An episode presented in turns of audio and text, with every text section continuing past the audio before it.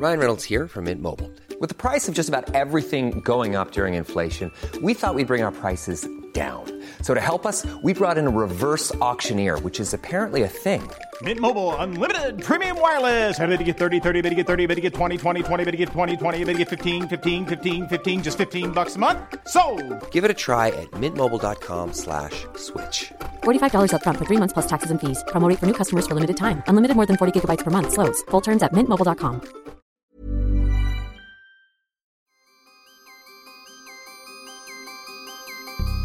Qui n'a jamais rêvé de vivre une double vie, de se faire passer pour un autre, d'être autorisé à mentir tout en étant pleinement acteur de la marche du monde? Ce quotidien, c'est celui des officiers de renseignement de la Direction générale de la sécurité extérieure, la DGSE, des anonymes qui s'affairent dans les coulisses de l'histoire pour défendre les intérêts français. Le destin peu commun de ces soldats de l'ombre a récemment été popularisé par la série d'Éric Rochant, Le Bureau des légendes, diffusée sur Canal+ depuis avril 2015 première fiction française à avoir eu accès à la véritable boîte du boulevard Mortier. Le Bureau des légendes nous dévoile un univers froid, très éloigné des habituels fantasmes associés à l'espionnage. À quoi ressemble la véritable vie des espions français? Quelle est la part de fiction dans ce quotidien hors norme? J'ai consacré plusieurs années de ma vie à cette dernière question. J'en ai même fait une thèse de philosophie à la Sorbonne, consacrée à la fiction d'espionnage. Je voulais vous faire partager ce monde que j'ai eu la chance d'entrevoir pendant toutes ces années de recherche. Je suis Pauline Blisten et vous écoutez Espion, une vie sous légende. Aujourd'hui, cinquième épisode, la guerre secrète.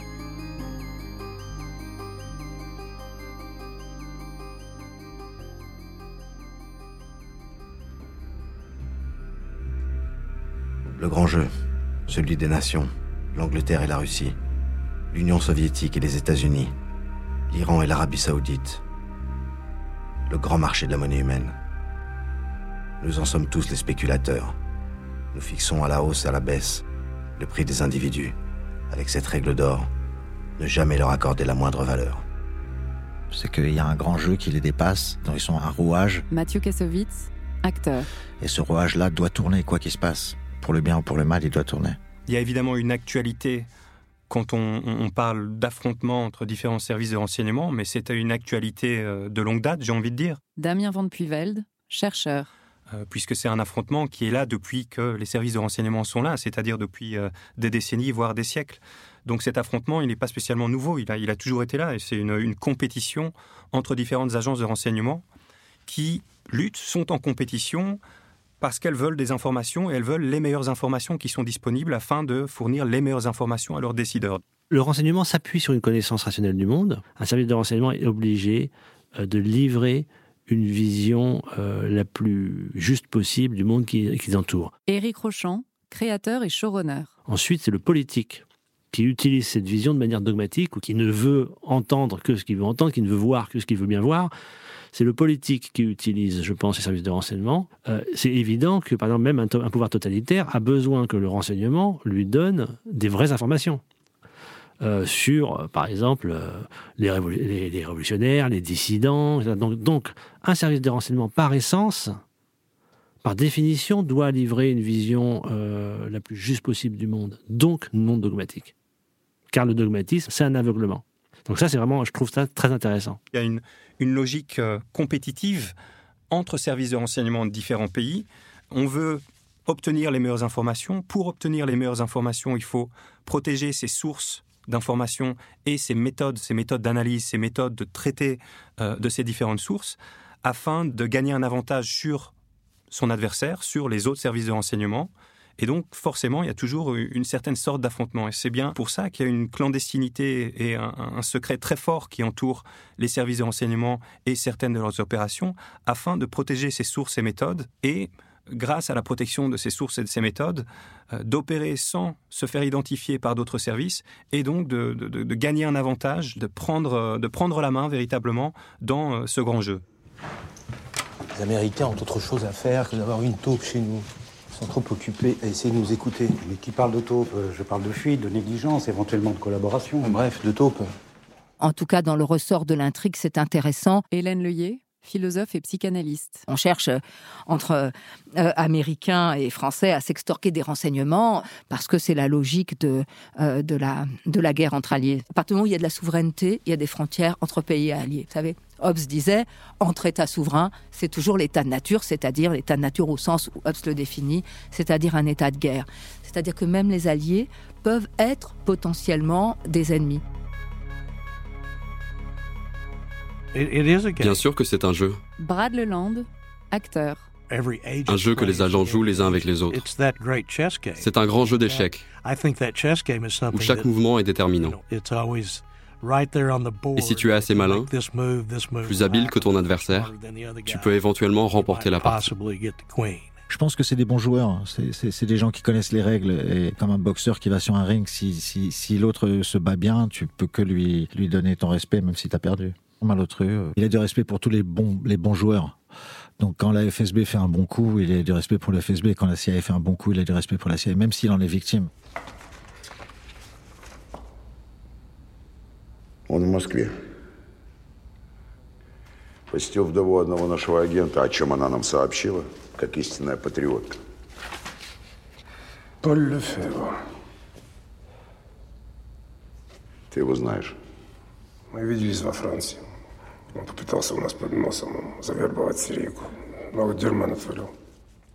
То есть они встретились... Ils se sont rencontrés quand Karlov tente de recruter Malotru, ce qu'il finit par faire. Alexei Sergeyevitch Gorbunov, acteur. Simplement, Kassovitz est plus jeune et plus fort que moi. Pourtant, ils se ressemblent puisqu'ils ont tous les deux beaucoup de volonté et qu'ils sont très solitaires, comme tous les vrais espions. Mais il y a une histoire d'amour entre Malotru et Nadia, et ça donne des ailes au personnage de Malotru par rapport à Karlov qui, lui, est très dur. C'est un espion qui n'a aucun sentiment. La série parle aussi de cela, pas seulement d'espionnage. Quand on commence à fréquenter quelqu'un, on ne sait jamais où on met les pieds. Ça peut être un monde merveilleux ou ça peut être un cauchemar. En général, c'est entre les deux. Mais quand on est un agent des renseignements, si c'est pas un monde merveilleux, alors c'est obligatoirement un cauchemar. Le bureau des légendes parle de la clandestinité, effectivement, mais... Euh, Alexandre Papa Emmanuel, chercheur. Parle finalement de, des défis aussi euh, éthiques et des conflits qu'on peut avoir euh, en interne entre sa loyauté, son engagement personnel et puis euh, bah, ce que fait de vous la vie. Finalement, pour moi, le Bureau des légendes, c'est une très belle série qui parle d'amour, hein, d'un amour impossible. Et sur fond de cet amour impossible, on arrive quand même à, rentrer et à passer derrière le rideau et, à voir ce qui fait la clandestinité, en tout cas, ce moment où on se laisse déborder par les sentiments, ce moment où euh, le sentiment peut même mettre en péril la rectitude de l'action, ça, c'est un peu moins montré, sauf dans le personnage de Malotru, mais enfin, il est déjà en train de s'engager sur la voie de la traîtrise. Euh, voilà, on voit aussi qu'ils sont tous amoureux de. Il y en a un personnage qui le dit, ils sont tous amoureux de Malotru aussi, euh, lequel fait tout pour, d'ailleurs. bon, le mauvais garçon, comme l'Alcibiade de la Grèce antique, quoi, le mauvais garçon pour lequel tout le monde craque. Est-ce un agent double? Un agent triple? Qu'en est-il vraiment? Mikhail Karlov. Mikhail Karlov, c'est quelqu'un qui est très fort, qui est très motivé et qui ressemble un peu à Malotru. C'est ça qui est similaire à tous les à tous ces services, que ce soit la CIA ou les autres. Jules Sago, acteur. C'est qu'en fait, c'est des gens qui sont patriotes. Alors, euh, chacun de, ils, sont chacun pour un pays différent, mais en tout cas, ils ont en commun cette, euh, cette sensibilité-là. Peter Cassidy. Peter Cassidy. Ne dites à personne que c'est Peter Cassidy.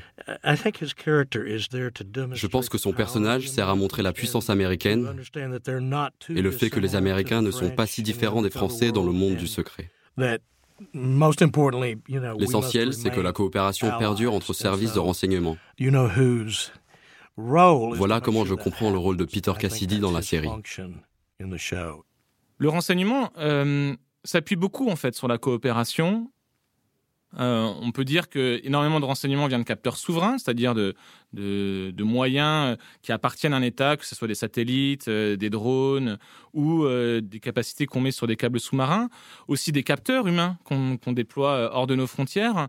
mais c'est aussi du renseignement qu'on se partage. et ce renseignement a une valeur très importante, ce qui met en place en fait une sorte de marché de l'information euh, où des partenaires en fait échangent du renseignement de façon bilatérale, hein, jamais dans des grandes enceintes. C'est difficile de partager finalement. Euh, on peut partager autour d'une menace, on peut essayer de partager autour de bonnes pratiques, mais de partager collectivement du renseignement, c'est très compliqué. Je vais vous décevoir. Je n'ai aucune conscience politique. Mon métier, c'est le renseignement. J'en produis, j'en vends, euh, j'en achète aux Chinois, aux Anglais, aux Américains, au monde. Donc, même si on a un affrontement, en parallèle, on peut avoir une coopération. Il s'agit d'une certaine forme de professionnalisme. Il ne faut pas se laisser aller à des sentiments euh, euh, de compétition. Évidemment, sur certaines tranches, sur euh, certains aspects du métier, il y a une compétition. Et puis sur d'autres aspects, il faut coopérer. Donc c'est vraiment la, la primauté de la raison d'État, de l'intérêt national. Et si l'intérêt national dicte qu'il vaut mieux coopérer, eh bien, les services de renseignement coopéreront ensemble afin d'échanger de, l'information, par exemple. Et vous noterez ici qu'on parle d'échange d'informations, pas vraiment de, partage d'informations. Euh, donc ça dit bien que les services continuent à échanger. Euh, donc si on vous donne de l'information, vous devez nous donner quelque chose en échange. Vous voulez vraiment mon silence? Alors faites-moi une offre.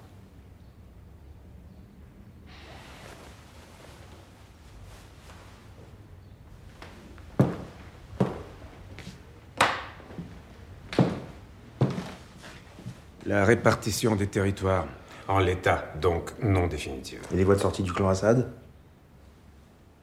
Euh, Donc il y a vraiment une logique ici euh, de jeu à somme nulle, euh, une logique de compétition, mais quelquefois de coopération aussi. Donc les services marchands, de temps en temps, les services américains pourront coopérer avec les services chinois afin d'obtenir, de recueillir du renseignement sur la Russie, par exemple. On, on, peut penser à ça. Et donc même quand au niveau politique, on a des, affrontements qui sont très clairs entre différentes administrations dans différents pays euh, et différents politiciens qui utilisent des rhétoriques assez fortes envers euh, d'autres pays, à l'arrière de ça, derrière euh, ces, discours politiques, on retrouve une, coopération entre services de renseignement qui font le boulot. Donc, sur certains sujets comme le contre-terrorisme, la Russie, la France, les États-Unis peuvent trouver un terrain d'entente. Sur d'autres sujets comme la contre-prolifération euh, d'armes de destruction massive, euh, il sera peut-être plus compliqué euh, de, trouver un terrain d'entente. Donc ça dépend vraiment du sujet et c'est la raison d'État qui prime toujours et qui va dicter si on coopère ou bien si on est dans une logique purement compétitive avec un autre service.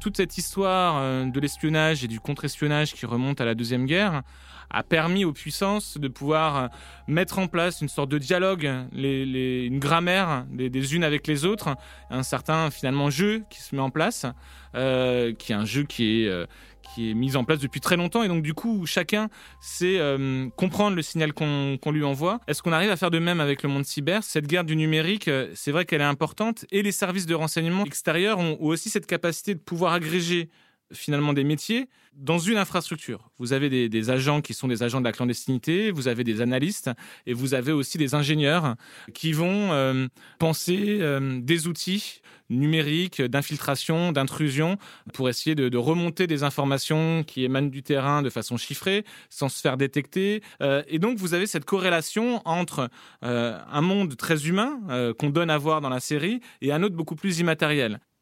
C'est toujours très délicat de traduire à l'écran ce type de conflictualité, de bataille entre, entre hackers. Julien Nossetti, chercheur. C'est vrai que, que, dans les productions euh, cinématographiques récentes, euh, notamment américaines ou, euh, ou britanniques, il y a eu tendance à apercevoir ce type de personnage, de hackers notamment au service d'État, isolés dans des pièces très sombres, qui pianotent frénétiquement sur leur clavier et, par le biais de quelques clics, peuvent avoir un effet quasi systémique en fait sur un État ou un conflit.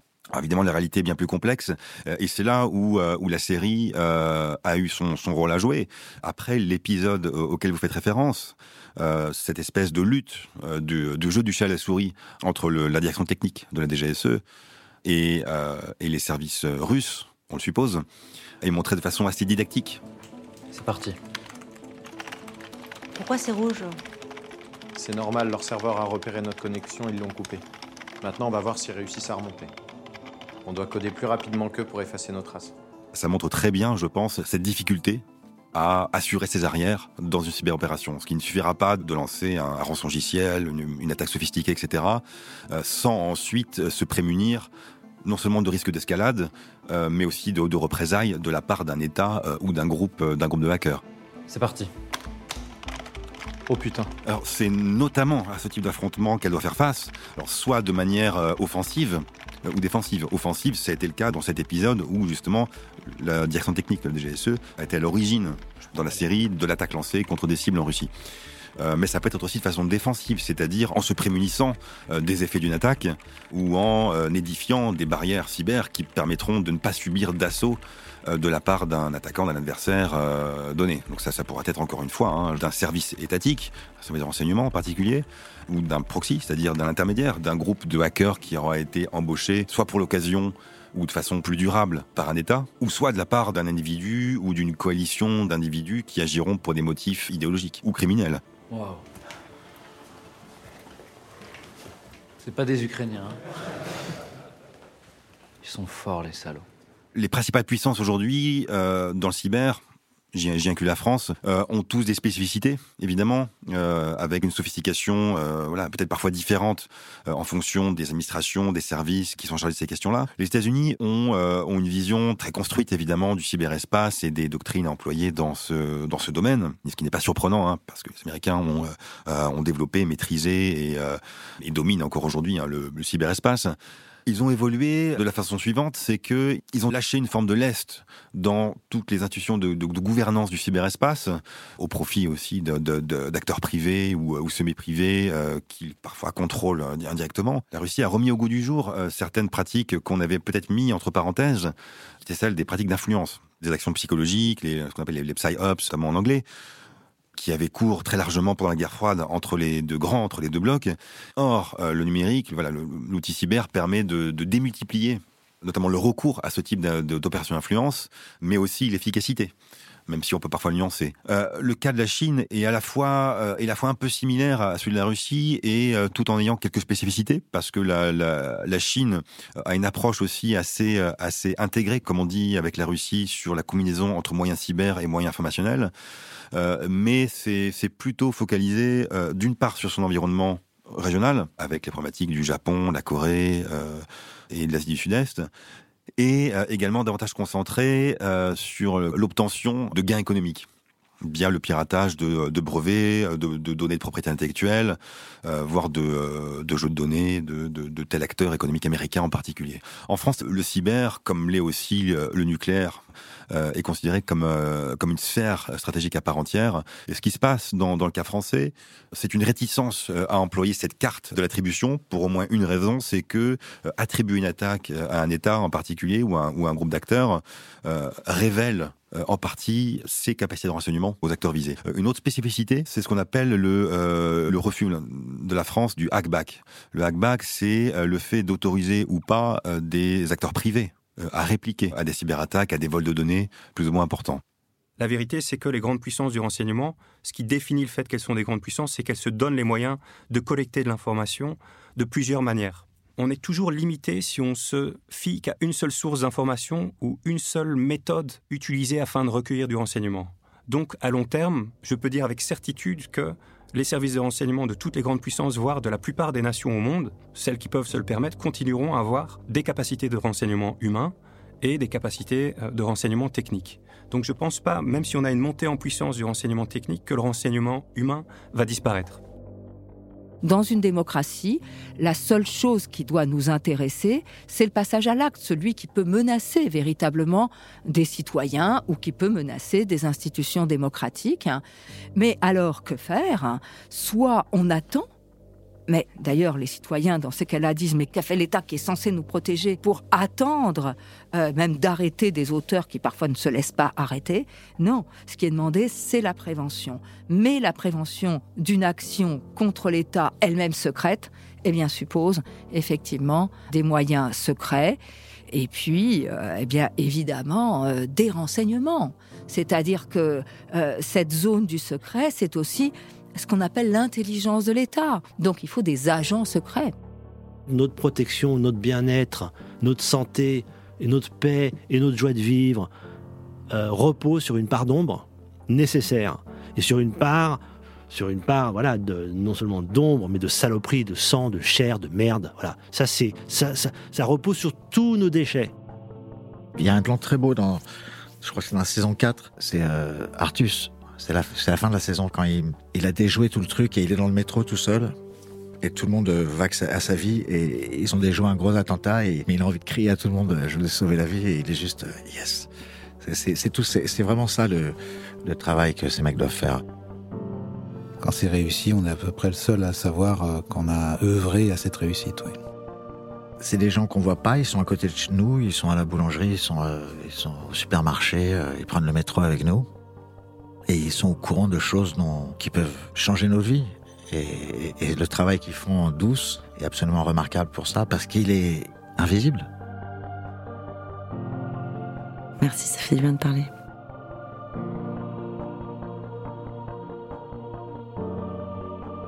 Vous venez d'écouter le cinquième et dernier épisode du podcast Espion, une vie sous légende.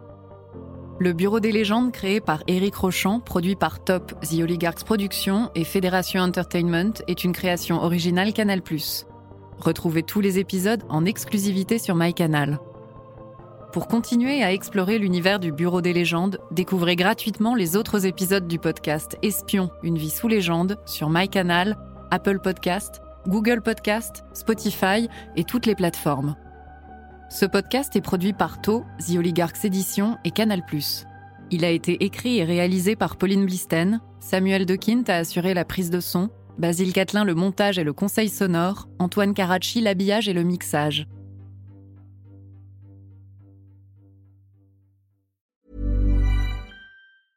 Hey, it's Paige DeSorbo from Giggly Squad. High quality fashion without the price tag. Say hello to Quince.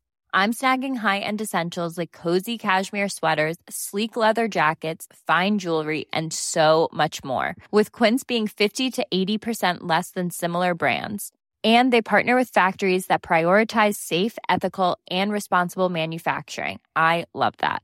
Luxury quality within reach. Go to quince.com slash style to get free shipping and 365 day returns on your next order. Quince.com slash style.